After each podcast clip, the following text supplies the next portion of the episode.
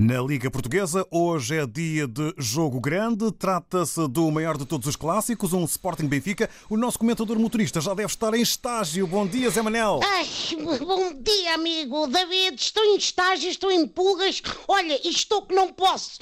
O Sporting Benfica é um derby histórico e nem sequer é tripla, hein? eu explico. É um jogo que pode dar vitória e empate, derrota uma cegada pegada. É que já houve resultados bem malucos para os dois lados e com grandes diferenças de golos, mas nunca tão grande como a diferença de 9 pontos. 9 pontos que o Benfica arrisca-se a encaixar caso não vença o Sporting. Ai, credo. Agora até me deu um arrepio, pá. Como se costuma dizer. Isto é um jogo impróprio para cardíacos, mas indicado para o pessoal com insónias, dado que o apito inicial é às nove e meia da noite e o jogo só acaba quase no dia seguinte. Vamos lá ver se o Ruben Amorim tem jogadores suficientes para pôr em campo às 10 da noite. Aqueles jovens todos do plantel têm de lavar a dentro e fazer o Bom, de qualquer forma, o Mr. Lagarto está confiante. O Sporting tem a favor o fator liderança, o fator casa e o fator agarre-me ou ainda somos campeões.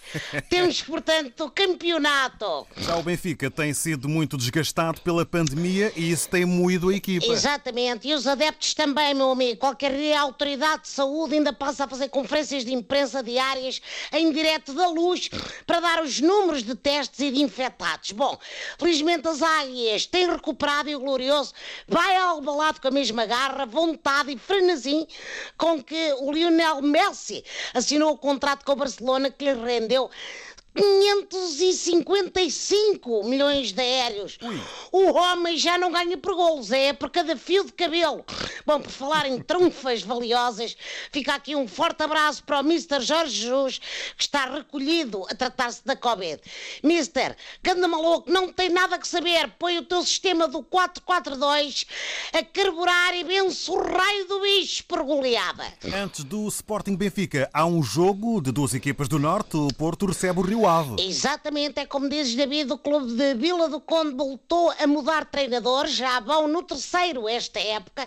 O Rio Ave deve ter um escritório de advogados de divórcios a trabalhar em exclusivo para o clube, deve ser, é o que eu acho. O Porto vai entrar em campo galvanizado pela vitória na taça, frente ao Gil Vicente, mas derriado as canetas porque o jogo foi na sexta-feira. Aliás, o Mister Sérgio Conceição já se queixou do excesso de futebol, diz que tem um jogo a cada três dias e para descansar tem um jogo com a Juventus. Bom, isto, meus amigos, foi a primeira vez que alguém equiparou a Liga dos Campeões a umas férias numa relote de campismo. Podem registar aí nos vossos caderninhos. Como diz Sérgio Conceição siga.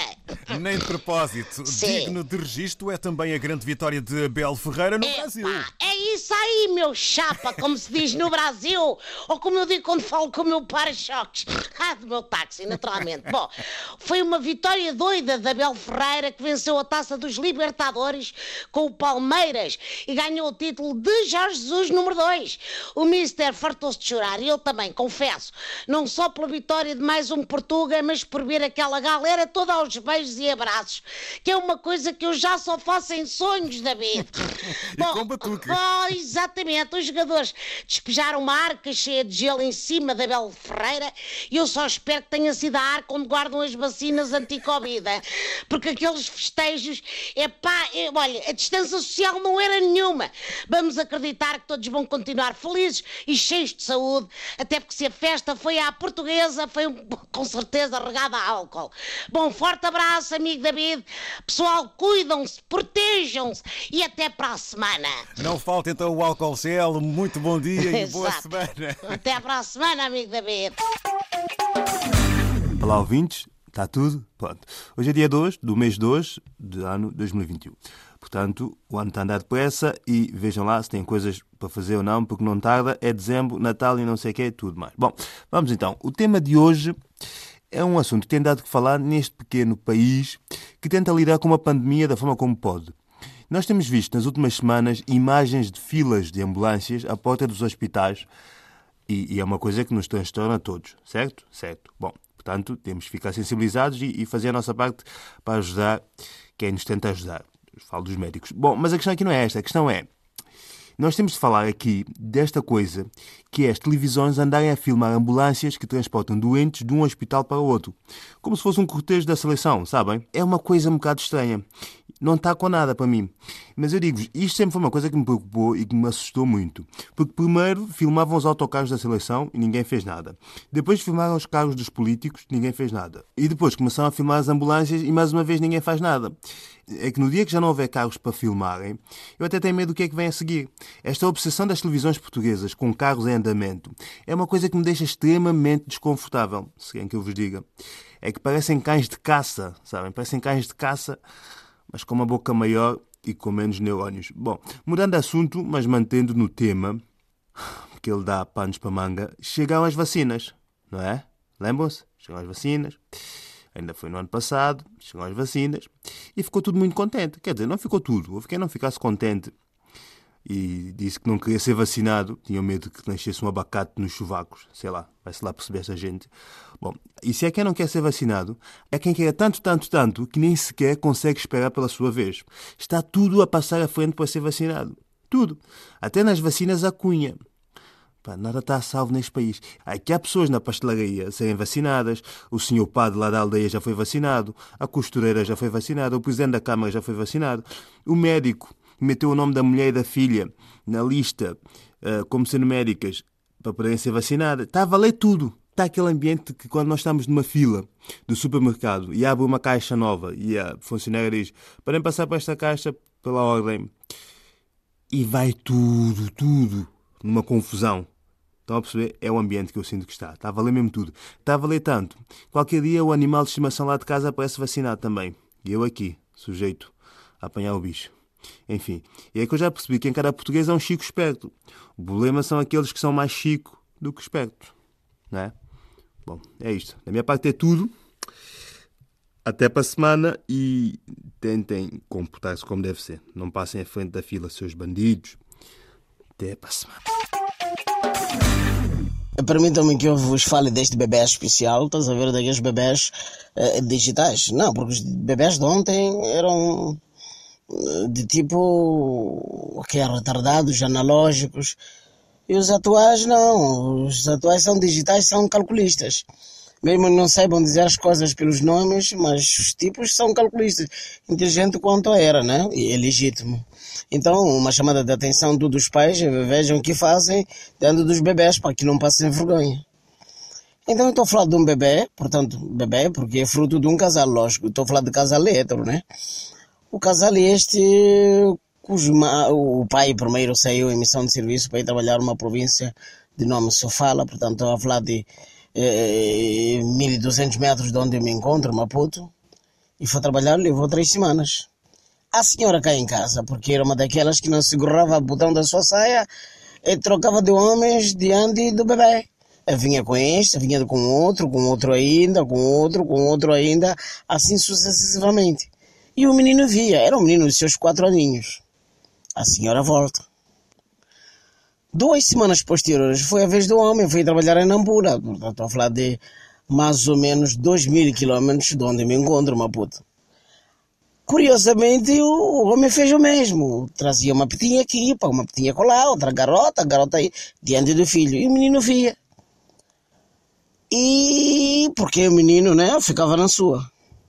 É então a mãe ao voltar, sabe, as mulheres são as mais ciumentas que os homens. Antes de entrar em casa, tipo grita, dizia tipo a grita a mãe, né? Manuel! Manuelito! Manuelito! E o menino lá, mamãe! Anda cá, Manuelito. Me diz, meu filho, o que é que seu pai ficava fazendo na minha ausência? E o menino começava a contar. Quando a mamãe não estava, um papai vinha aqui com uma senhora, entravam no quarto. Cala-te, cala-te, cala-te. É justamente isso que eu quero ouvir. Porque, lógico, é, é, o que ela ansiava ouvir, né? As porcarias do marido.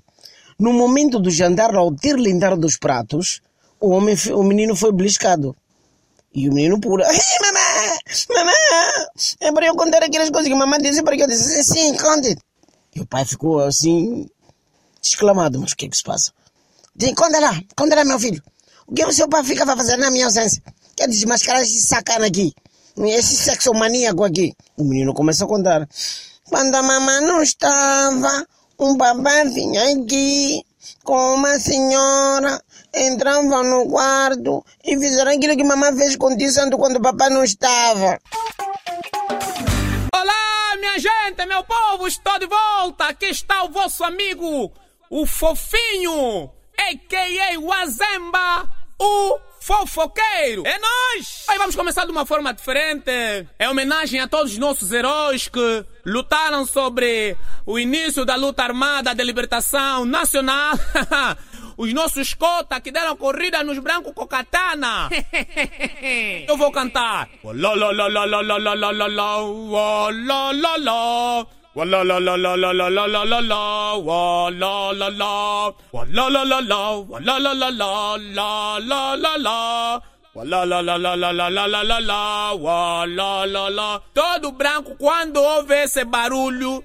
é porque é um grupo fatigador. É porque é um grupo que tá vindo com katana para matar branco. é grupo de frustrado. Quando você vê esses gatão a cantar, se você tá na cama com a tua mulher, ou amarra a tua mulher na cama, ou você se manda da janela, o importante é você babular. Quer dizer, babular significa fugir. Mês de outubro de 1960, começaram os treinos como fazer o ataque, o contra-ataque, o fatigamento nos guarda-costas da cadeia do São Paulo. Aquilo era só treino de katana. Fica aqui a imaginar eles a reunir. Ô oh, mano, assim nós vamos treinar como? Eles são brancos, tem arma que mata.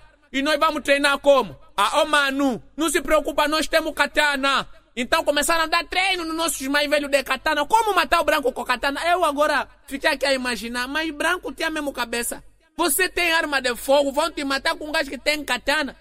Será que aquilo era o branco dá o tiro, a bala veja a katana vir, a bala foge, a katana vem no branco, branco a olhar mesmo katana da cabeça, uau, morreu.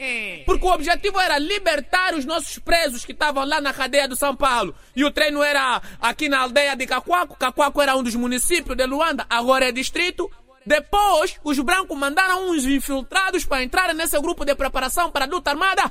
E foi assim que o grupo pensou em ir no município do Kazenga, onde tem lá o nosso monumento histórico. Começaram lá a dar treino, matar os brancos com pedra, mas branco morrer à toa. Pedra na cabeça é para morrer. Preto para morrer demora. O branco mesmo só uma faca pequena, lhe espetam na barriga, o que, o que, vai morrer. Branco morre à toa, preto não. Preto você pode lhe espetar com uma katana mesmo da barriga, tchuf! Vai demorar bem para morrer, vão lhe levar no hospital e família vai contribuir dinheiro pro gajo sobreviver. Não vai morrer! Era um gajo duro! Por isso então o dia de hoje era homenagem a nossos cota. E muitos brancos estão aí, alguns já estão cansados, nossos velhos que estão aí, que correram de Luanda para Portugal Sim, porque os brancos começaram a correr até em cima da água. Aquilo parecia tipo Jesus Cristo. Porque o nosso escote era muito mau. Falaram para pra você não vos matar, vamos engravidar as vossas mulheres. Por isso é que nós temos muitas mulheres brancas aqui em Angola.